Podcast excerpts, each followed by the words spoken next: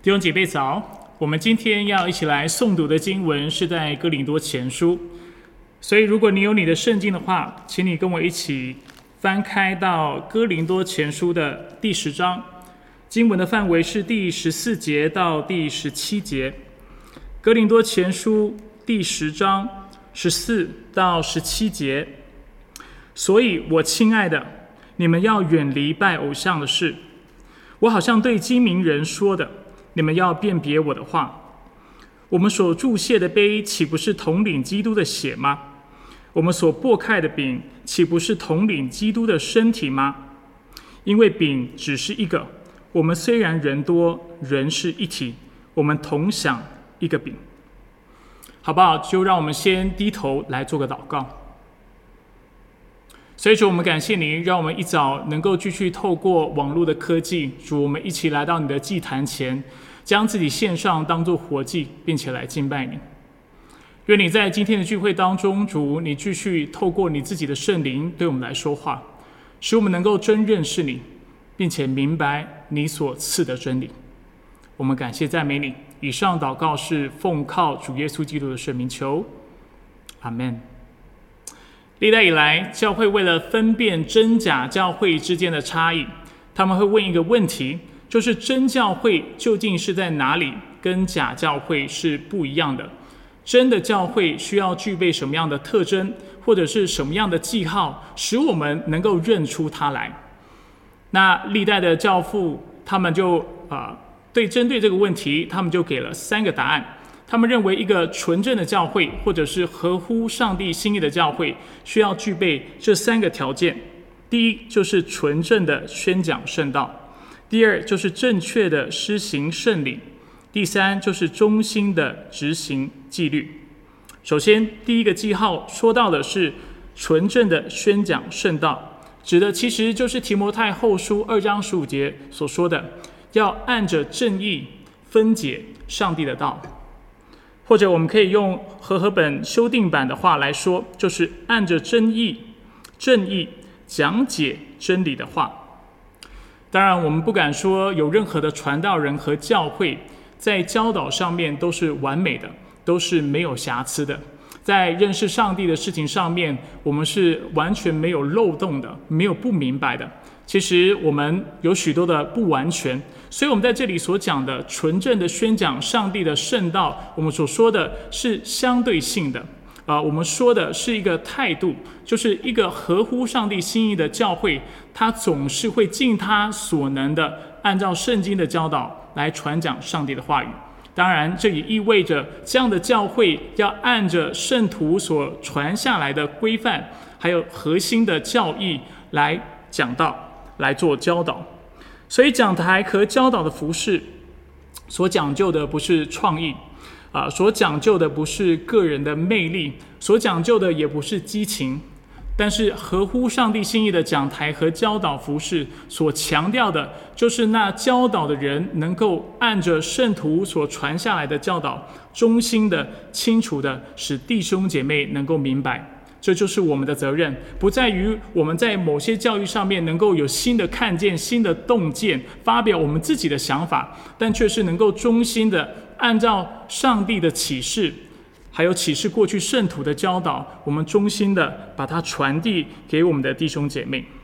那过去我曾经跟弟兄姐妹分享过这样的想法，就是在焦点基督教会啊，我希望看到的不一定是这个教会要多么有创创意，或者是我们在施工上面多么有前瞻性。当然，这都是我所期待的，也是我希望看到的。但是我希望这个教会真正在意的就是上帝的话语。我希望每一个在台上讲道的人，在主日学讲课的人，在门训班在带领弟兄姐妹的人，他都能够按着上帝的心意，按着真呃正义来分解上帝的道啊，而且在传讲的过程是忠心的，是清楚的，是明确的。犹如提摩太前书四章十六节所说的，要谨慎自己和自己的教导。为什么呢？他接着说：“要在这些事上恒心，因为这样做，既能救自己，又能救听你的人。”我一直很喜欢这段经文。我想不断呃，不只是对传道人啊，对弟兄姐妹，这句话都是适用的。今天我们按着正义传讲上帝的道，一方面是因为我们敬畏上帝，是出于一个敬畏崇拜上帝的心；但是另外一方面也是为了救自己。当我们清楚、精准、正确的把福音的道啊，就是传讲出来的时候，我们不只能够帮助那听到我们的人，而且我们我们也能够帮助我们自己。救赎我们自己，因为啊啊，那福音就是上帝的大能，要救一切相信的人。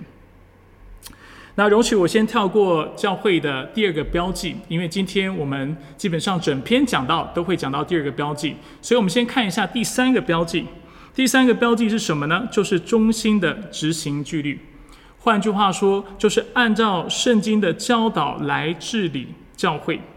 教会应该圣洁、和谐、有秩序，并且追求在各样的事情上面能够反映上帝的属性。而今天呢，我们要更多谈论的，犹如我刚才已经提到的，就是第二个记号：正确的施行圣礼。啊，对基督教来说，我们只啊遵守施行两个圣礼，一个是洗礼，另外一个是圣餐。我们之所以认为这两个仪式是圣礼的缘故，是因为这两者都是上帝清楚指示的，并且是耶稣基督所设立的。而教会呢，除了要施行圣礼之外，我们也需要正确的来施行，所以不是只是做就可以了，我们也要正确的、呃合宜的来实行这些的圣礼。那碍于疫情的影响，教会这段时间只能在啊线上主持聚会。那不难看见，基本上要在线上讲到，其实是非常容易的。就像我现在所做的，我就啊对着镜头讲到啊，是录下也好，或是直播也好，弟兄姐妹都能够透过线上的科技、云端的科技，直接来领受上帝的话语。但但是当我们讲到圣礼的时候，却不是这个样子。圣礼要透过线上来施行。啊，其实是非常困难的，那这是可想而知的。比如说洗礼，今天我不可能为那在镜头另外一方的人施洗，他必须还是需要来到现场，来到一个有水的地方，使我能够为他做这件事情。那这段时间在疫情当中，当然这是非常困难的事情，因为我们需要保持安全的社交距离，所以这段时间啊，施洗基本上是很难去落实的。那圣餐呢？圣餐是否也是这段时间？无法落实的。我一开始我的立场是偏向偏偏向于啊是无法施行的。但是就在我啊更多的去思考之后，我想也许是能够克服的。而这就是今天我和弟兄姐妹要一起来学习、一起来探讨的。所以在今天的聚会和接下来的两周，我们会透过讲到的信息啊一起学习有关圣礼。呃，尤其是圣餐这方面的教导。那一方面呢，我希望透过这个啊这三篇的信息来帮助弟兄姐妹理解圣餐的属灵意义。另外一方面，我也想要跟大家一起来思考，在这段时间我们要如何来施行圣餐。所以今天我们会透过哥林多前书十章十四到十七节来思考两件事情。第一。就是圣餐如何是教会的标记。第二，我们应该如何正确的来实行圣餐？所以圣餐作为一个圣礼，它如何是教会的标记，以及我们应该如何正确的来施行它？我们先来看第一个重点：圣餐标示了我们的身份。圣餐标示了我们的身份。格林多前书十章十四到十六节说：“所以我亲爱的，你们要远离拜偶像的事。我好像对精明人说的，你们要辨别我的话。我们所注谢的杯，岂不是统领基督的血吗？我们所擘开的饼，岂不是统领基督的身体吗？”为了帮助弟兄姐妹了解这段经文，我们先需要了解哥林多教会的背景，这段经文的背景。使徒保罗之所以会在这里提到圣餐，最主要的原因呢，就是因为当时在哥林多教会有许多基督徒认为，作为基督徒，他们其实可以自由的、放胆的去参加别的宗教、别的信仰的聚会和仪式，并且啊去吃、去享用他们所祭祀的公物。而保罗在这里特别透过圣餐的教导，要让他们清楚的知道这件事情是不合宜的，是不合法的，就是不合乎上帝的法律的，是不讨上帝喜悦的。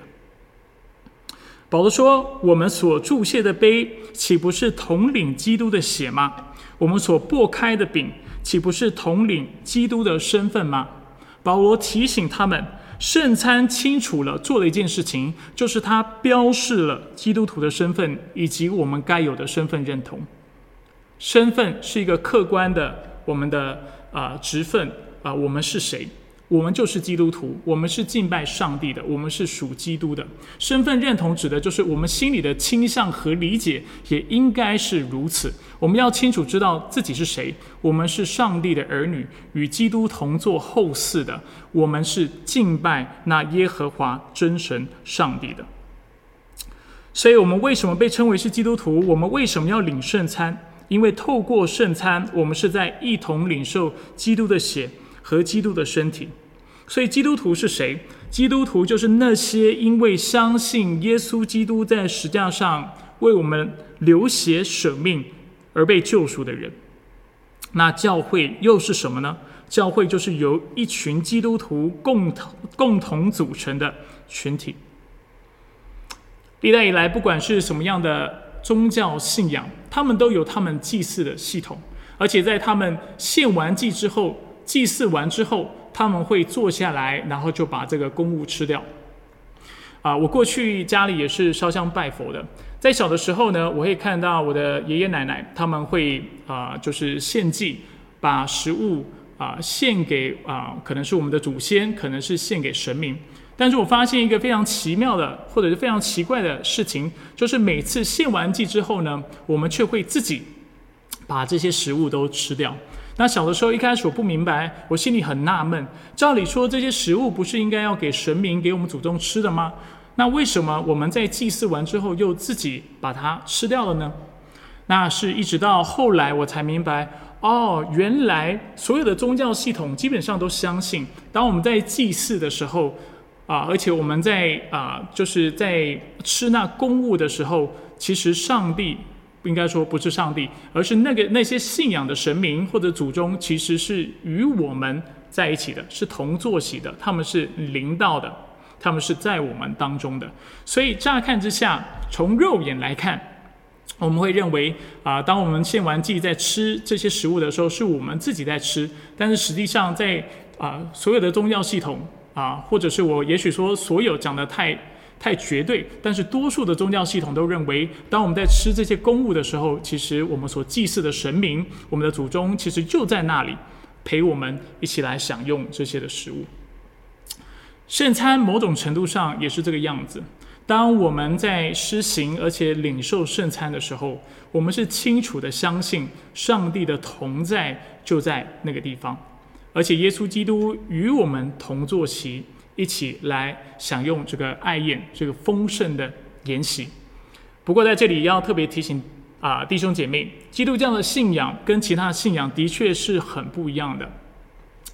啊，基督教不像其他的信仰，我们之所以需要献祭，或者是把供物献给我们所祭祀的神明和祖先，就是因为他们其实是无法自己满足自己的。他们是需要借由别的管道，借由我们这些所谓的性男善女来献祭，他们才能够吃饱的。但是我们的信仰却不是如此。上帝作为宇宙万物的主宰，他什么都不缺。甚至在圣经当中，我们看到，其实不是他缺什么，而是我们缺什么。我们缺他的救赎，我们缺他的喂养。所以耶稣基督需要为我们死。舍下他的生命，是啊，把他的身体和把他的血给我们吃，给我们喝，我们灵里才能得到喂养和饱足。所以这是非常不一样的地方。所以从这个角度来看，不论是基督教的圣餐，或是其他信仰的祭祀，其实都是有属灵含义的。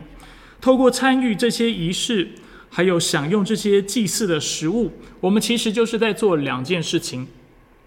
第一，我们是在崇拜或祭拜那个宗教的神明，所以当我们去参加任何信仰的仪式，然后去吃那些公物的时候，其实我们就是在敬拜那个神明，或者是那位祖宗那个对象。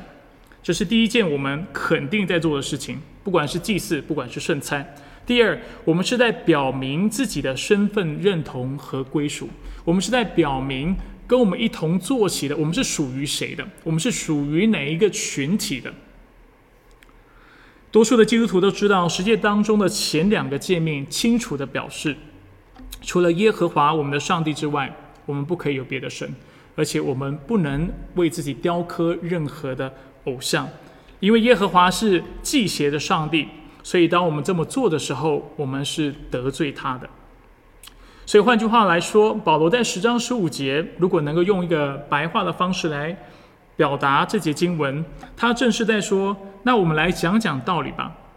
既然你今天已经是基督徒了，是那敬拜上帝的，也是属于那基督的。你觉得你还可以去敬拜别的神明，并且跟那些神明一同进食吗？保罗答案是肯定的，当然不行。那为什么你还会认为你可以自由的去参加别的宗教、别的信仰的仪式，并且吃他们信徒所供奉的食物呢？这是说不过去的。圣餐标示了我们的身份。而我们是谁呢？我们的身份是什么呢？我们的身份就是是敬拜上帝的人，并且我们是归属基督的。这是第一点，我想和大家分享的。所以，犹如前面所说明的，作为教会的标记，我们除了需要施行圣礼之外，还有一个非常重要的概念，就是我们需要正当的、啊合宜的、合法的来施行这些的圣礼。而正当这个词所预设的，就是在圣礼的施行上，我们需要避免过于偏激的理解和方法。我不知道大家有没有观察到一件事情，其实人性，我们人是很喜欢极端的。我们在做事，我们在思考事情的时候，我们很喜欢用比较偏激的方式去思考，而且我们的行为往往是极端的。那为什么人性有这样的一个状态呢？啊，我的认为是，这是因为，当然一方面我们的人性都是被罪所玷污的，而另外一方面也是因为我们都很懒，我们不喜欢去思考，我们也认为啊，做人在思想上要周全，要有智慧是一件很麻烦的事情，所以我们希望喜欢一些非常粗暴、非常简单的手段，然后就啊持守这些的啊观念和做法，然后。啊，来过我们的生活，因为我们觉得这样的生活是相对简单的。但是，我认为很多时候圣经似乎不是这样教导我们的。在属灵的事上，我们也常常落入偏激，还有极端。像我过去啊，我是敬拜团的负责人，这是大家都知道的事情。那在敬拜团当中呢，我们常常听到的争辩，就是技巧还有灵性之间的啊争辩。有的人会说。技巧非常重要。如果你的技巧不好的话，其实弟兄姐妹是会分心的。你在敬拜的时候，大家听到你五音不全的话，那其实大家是无法专心来敬拜神的。所以技巧很重要。而且在台上的人之所以你能够在台上，就是因为你比别人还要专业，你比别人还要厉害。而另外一方呢，会说不不不不不。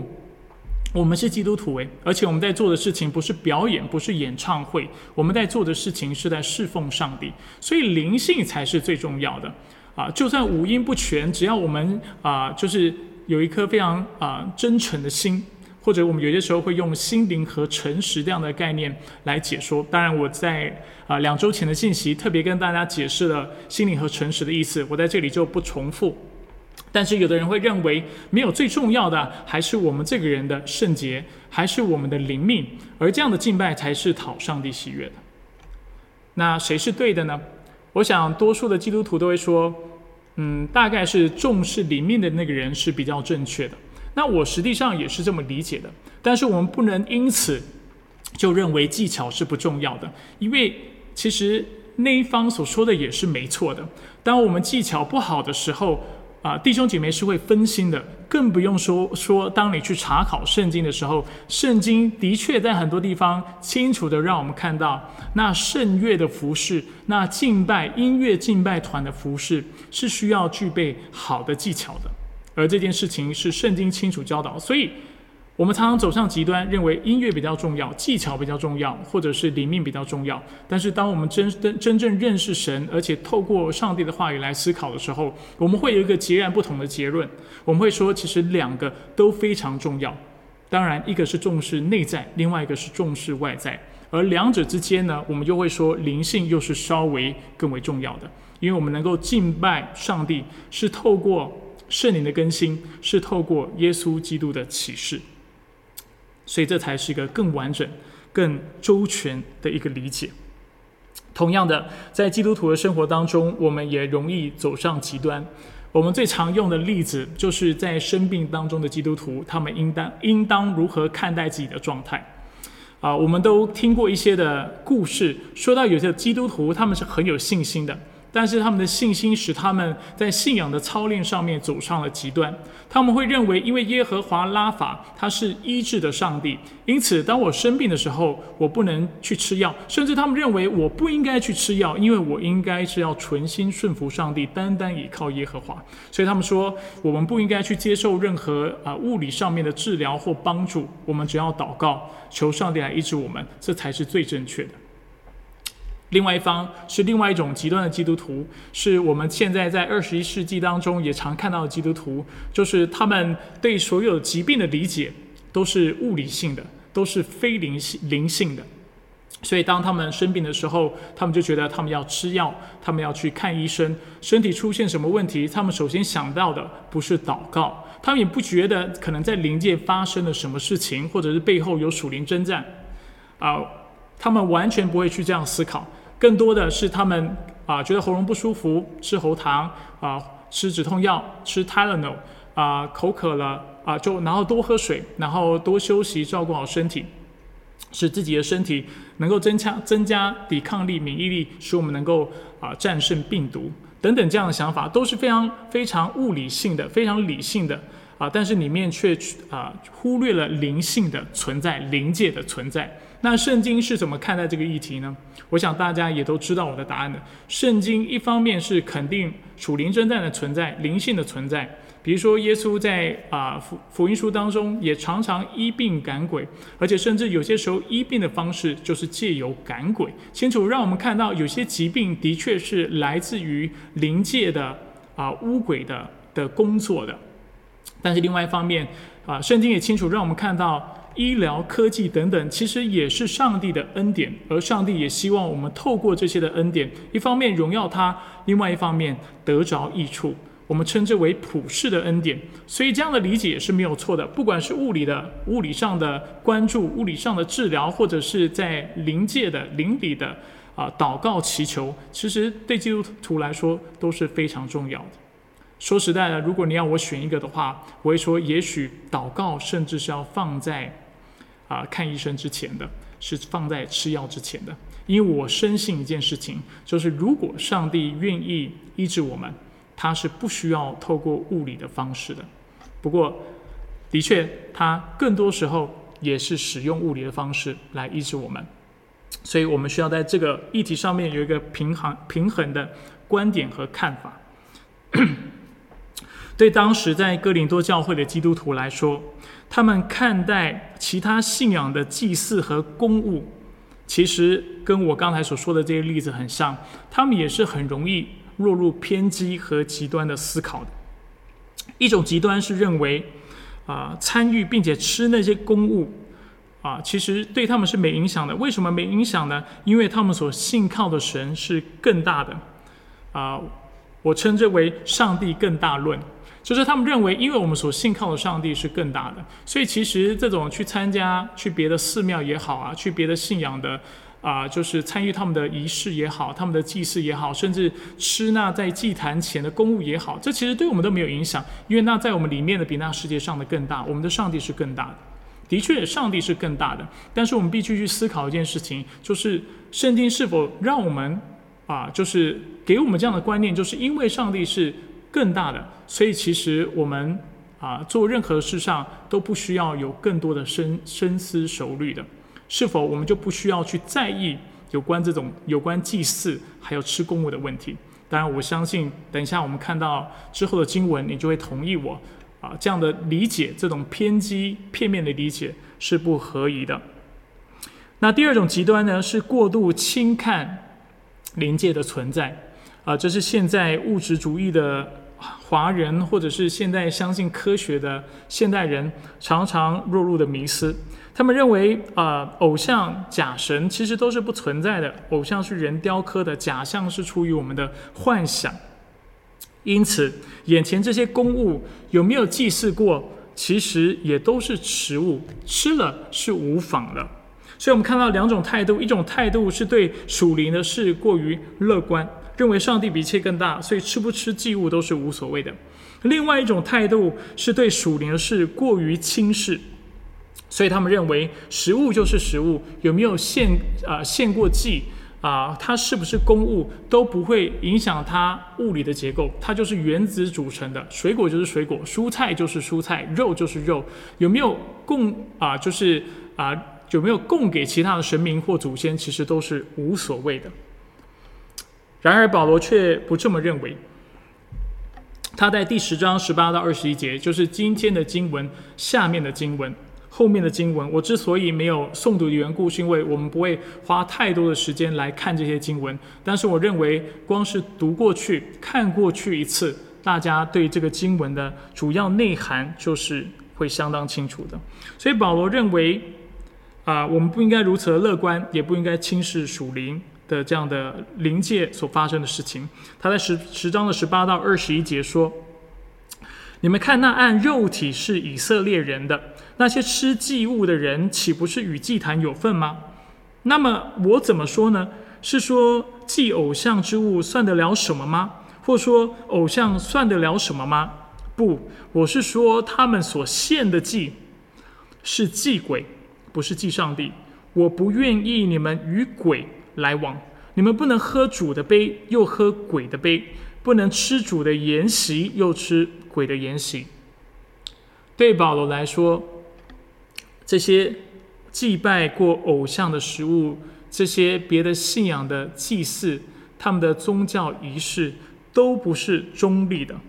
吃了那食物的人，参与那。啊，就是啊，就是呃，其他信仰的聚会的人，其实就等同于参与了偶像的崇拜，甚至十章二十节说到是与鬼来往。保罗这话说的非常的重，所以亲爱的弟兄姐妹，我们往往是偏激的，喜欢用极端的方式、极端的态度来看待我们生命当中的问题，但是我。我认为圣经常常嘱咐我们要做个啊智慧人，要做个明理的人，啊，也要做个敬畏耶和华的人。当我们仔细去看圣经的教导的时候，我们会发现啊，要在今生过一个讨上帝喜悦的生活，我们不能总是啊，就是取用或者去用那些非常粗暴、非常简单的方式。有些时候，我们的确要更多的去默想，更多的去思考。更多的去做研究，甚至跟其他的弟兄姐妹、跟圣徒们一起来讨论，来得到一个更好的结论才是合适的。而我认为这其实就是成熟人的一个标志。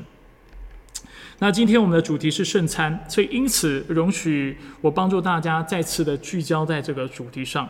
那我自己本身花了不少的时间啊，去啊，不管是研经。看啊神学书，还有看教育的书，去听看看不同牧者和学者的说法。那啊，就我看来，我常常啊看到在看待圣餐这件事情上面呢，啊许多人的确是容易落入两种极端的立场。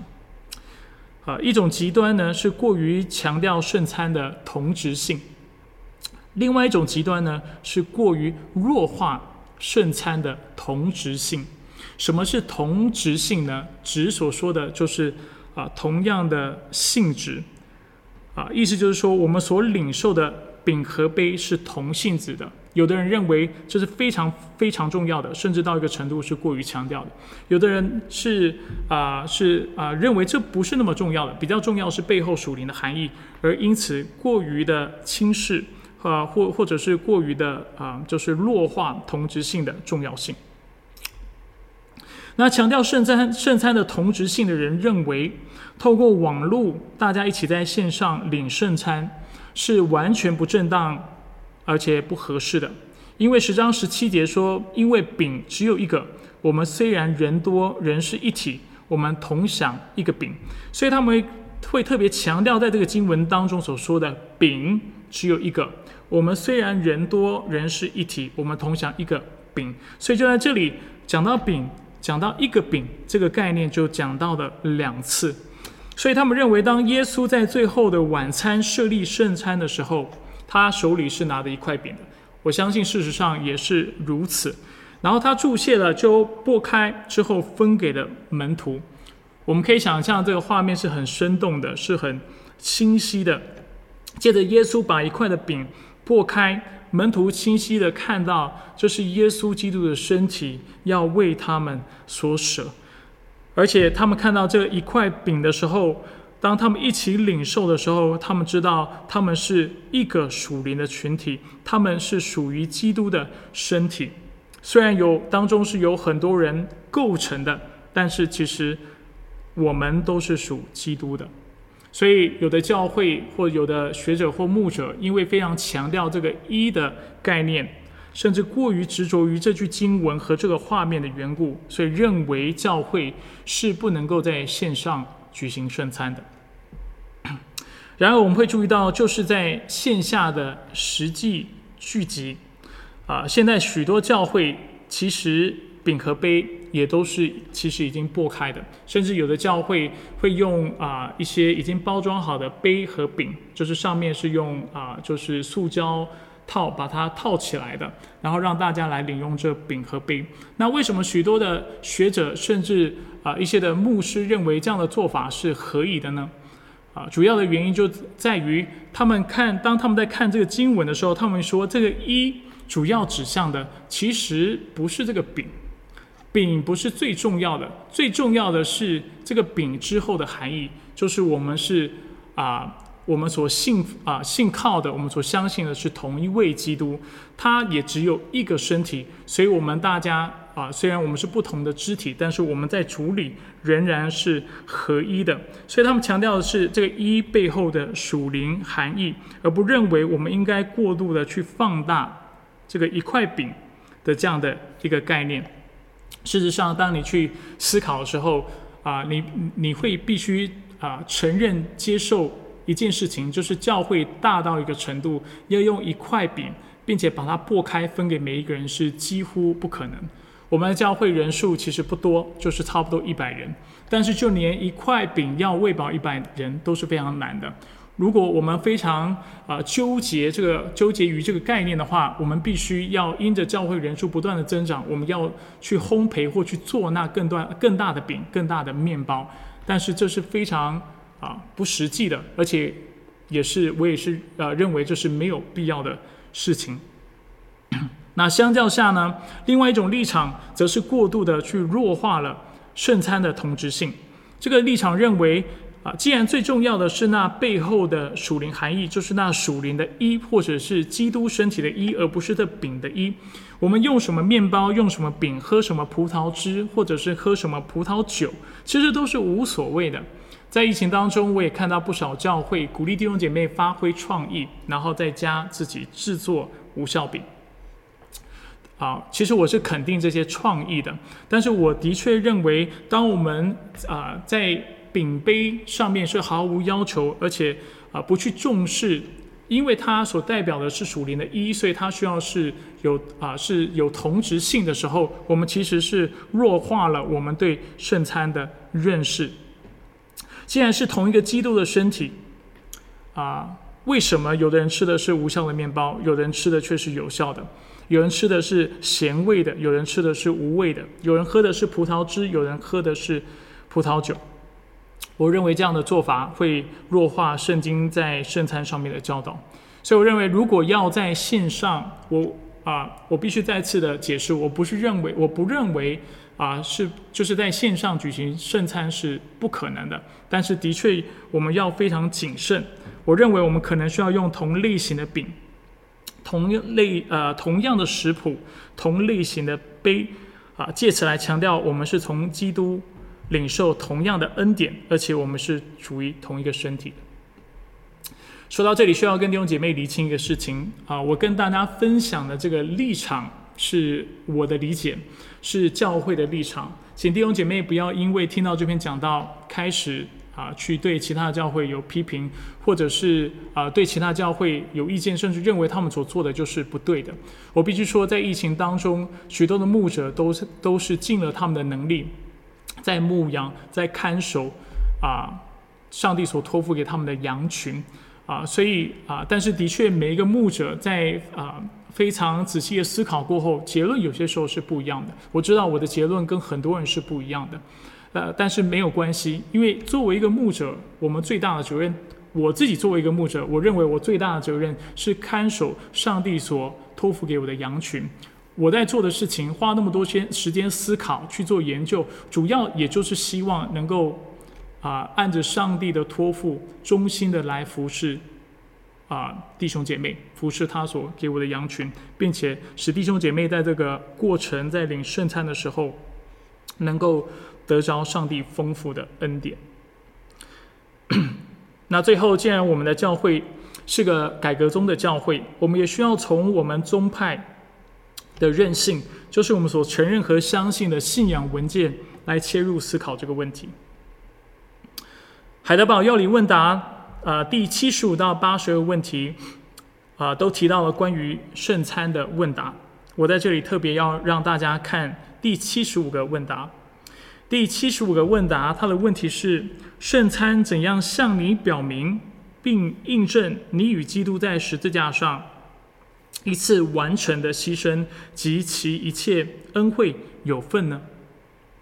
答案是，乃是这样。基督已经吩咐我和众信徒吃这剥开的饼，喝这杯，为的是纪念他，并且赐给以下的应许：首先，他的身体在十字架上为我而舍，为我破碎；他的宝血为我而流，正如我亲眼看见主的饼为我剥开，主的杯递给我一样的确实。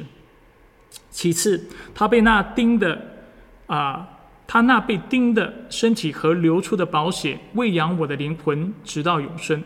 正如我从牧师的手里接受并清偿主的饼和杯，作为基督的身体和宝血的标记一样确实。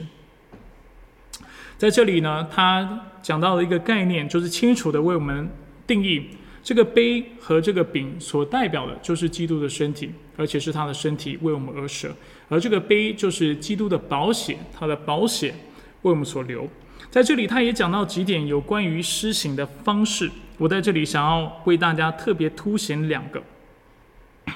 他说到，为了帮助弟兄姐妹能够更深的体会基督的舍命，主礼圣餐的牧师。或者是神职人员应该要在弟兄面前把主的饼擘开。啊，过去弟兄姐妹会留意到一件事情：如果在我们还没转成线上崇拜的时候，你会发现我们一般在领圣餐的时候，我们的饼都是擘开的。啊，我们的葡萄汁或者是主耶稣的宝血也是已经是分装成不同的杯子的。那就在这段时间，我不断的在思考有关圣餐的教导，而且在思考有关这个教育的时候，啊，我实在发现啊，就是在施行圣餐的时候啊，我认为我们真的应该，或者是作为一个牧者，我的确应该在弟兄姐妹的面前把饼拨开，甚至只是象征性的也都好。我认为这个画面是很有能力的，很 powerful 的。呃，而且是很重要的，因为借着把这个饼破开，我可以让弟兄姐妹清楚的看到一件事情，体验一件事情，就是这就是耶稣基督在他的受难受害当中为我们破碎、为我们撕裂的身体。当然，我讲撕撕裂是一个比较比喻式的说法，但是这样的一个画面的确可以让弟兄姐妹呃更深的去感谢上帝，更深的去体会。啊，耶稣基督是真的很爱我们的，爱我们到一个程度，他愿意让他的身体为我们撕裂。所以啊，在我们啊以后的圣餐当中，牧师的确认为我们需要做个调整啊。纵使英文堂的弟兄姐妹可能已经帮我们预备好了啊圣餐的饼，但是我认为啊，我们可能要跟他们沟通，或者我们自己预备完整的饼，然后让我们来呃实际的在弟兄姐妹的面前来剥这个饼，让大家能够更深的体会这个是啊耶稣基督的身体被剥开的这样的概念。第二呢，他说到圣餐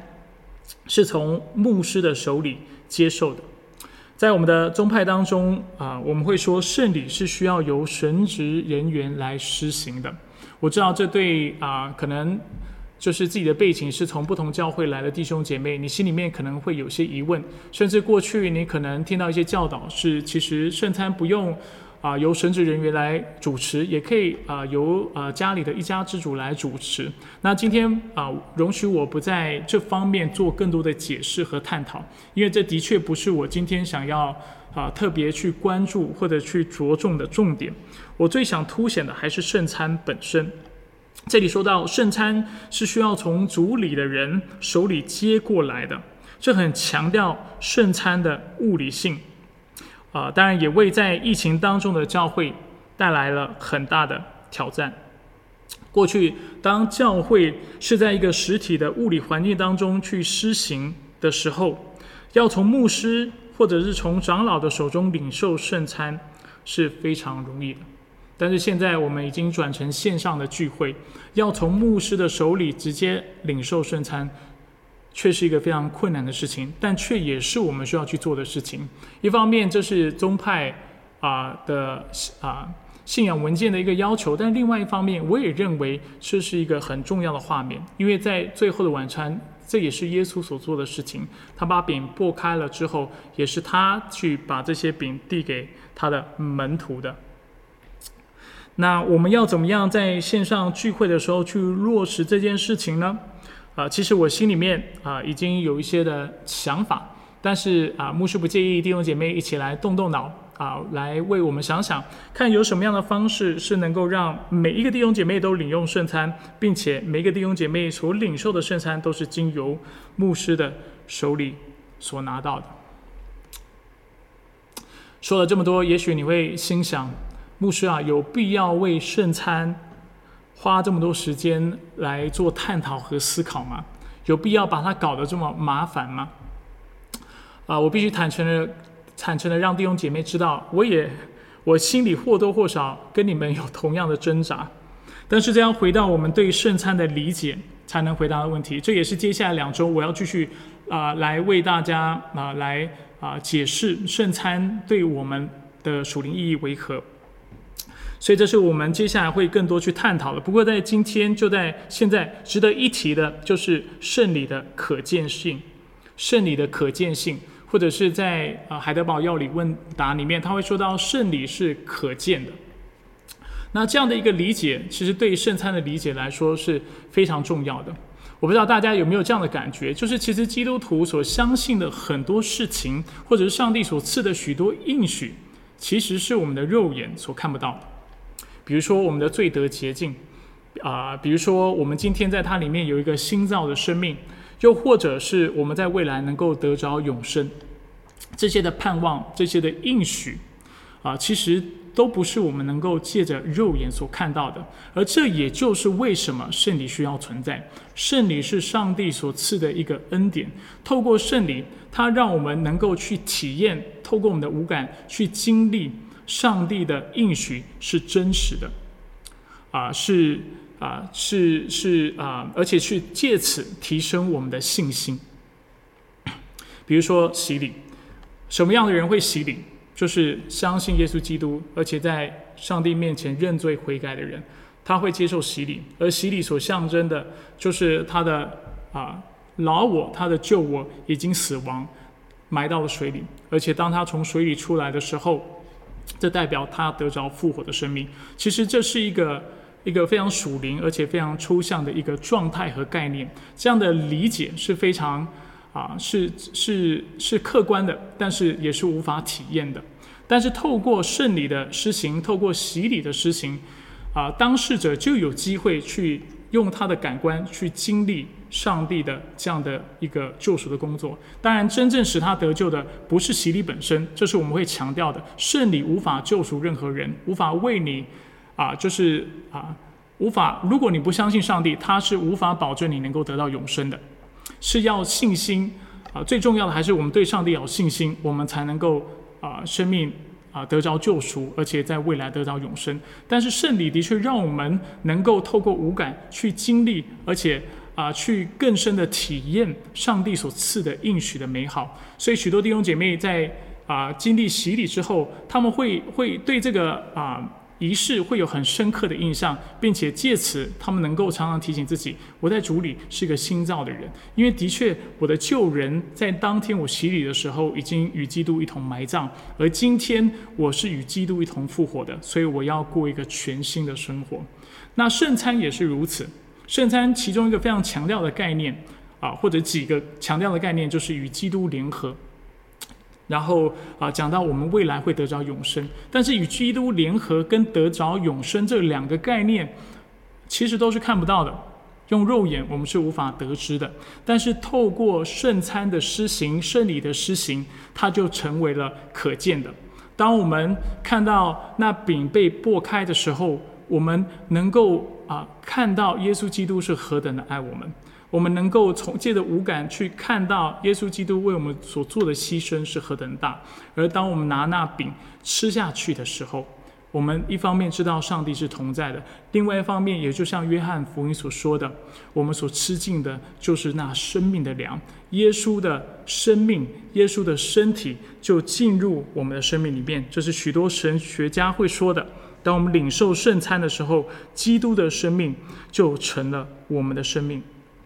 那就是因为圣礼是肉眼可见的属灵记号和保证，我们才要如此吹毛求疵的去思考我们施行的方式。施行的不当，其实就会影响我们在经历上面无法去体验这些的恩典，无法体验这些恩典，我们就无法得到信心的增强和提升。所以我们的目的呢，当然是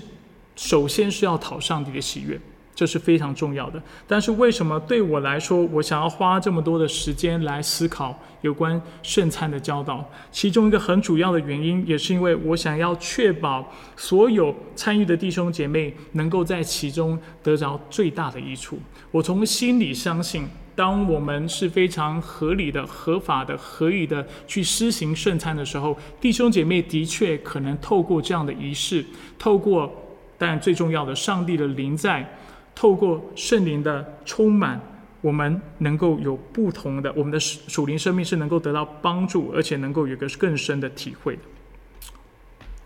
所以，透过圣餐的施行，我们能够再次的体验耶稣基督虽然今天已经升升天，但是他是如何为我们舍弃自己的生命。当你从牧师的手里拿到这饼和杯，并且吃下去的时候，我们的邻里也会知道，而且也要知道，我们是与基督有份的。海德堡药理问答甚至如此说：“他说，我们在领受圣餐的时候，我们需要明白一件事情，就是我们就是基督肉中的肉，骨中的骨。而且如今，我们有圣灵住在我们的里面，支撑着、掌管着我们的生命，并且他为我们保证。”而且他也要我们透过依靠他来得着那永远不死的生命，就是那永生。好吧，让我们一起低头做个结束的祷告。这是我们感谢你，你是何等的爱我们。让我们透过今天的信息啊，知道主你之所以设立圣礼的缘故，主要是为了增强我们的信心。你知道啊，主很多时候我们是软弱的。啊，我们无法看到我们的罪得着洁净，我们也无法看到主，我们能够真正得着永生。但是透过圣礼的施行，主你不断的提醒我们，主这一切都是真的，而且你的应许必然会发生在我们的身上。主，当我们继续来到你面前的时候，我们也为疫情来祷告，求你啊赐下你的医治，赐下你的恩典。啊，主让啊疫情能够快快的远离我们。主，我们也为那在疾病当中的人来祷告。主，愿你那医治的大能临到他们。主，愿他们能每一个人都能够快快的经历在你里面的医治。主，我们也祷告，就是在接下来这周，你继续让我们能够专心在你的面前来敬拜你。啊，如同今天信息当中所提到的，主啊，我们的身份就是我们是那敬拜上帝的百姓。啊，你。啊，对你的崇拜，啊，还有主啊，成为那属灵的灵工，主就是我们的身份，啊，作为你的孩子，作作为你所拣选的百姓，那君尊的祭司，圣洁的国度，就是我们的呼召，我们是属于你的，而且我们的一生应该为你而活。所以主，我祝福教人基督教会的每一个弟兄姐妹，每一个人，主在这周，主都能够常常把你的话放在他们的心上。并且圣灵，我也求你充满我们，使我们能够全然的顺服你，并且在我们的今生，透过我们对你的信心经历，确实的经历你在我们生命当中的带领和祝福。我们感谢你，谢谢你给我们如此美好的聚会，也求你给我们智慧，让我们知道啊，在不久的未来，如果我们要施行圣餐，主我们应该如何做？愿我们在你面前的用心。啊，我们在你面前的思忖都能够讨你所喜悦，也愿意愿你的恩宠和祝福大大的临到我们的教会，让我们就是在疫情当中仍然能够做一个充满信望爱的群体，使我们不止自身因为认识你的缘故能够得着福气，也使我们在我们的城市、我们的社区当中能够做光做盐，使我们周围的人也能够因为我们的信仰得着益处。再次为今天的聚会向你献上感谢。以上祷告是奉靠主耶稣基督的圣名求，阿门。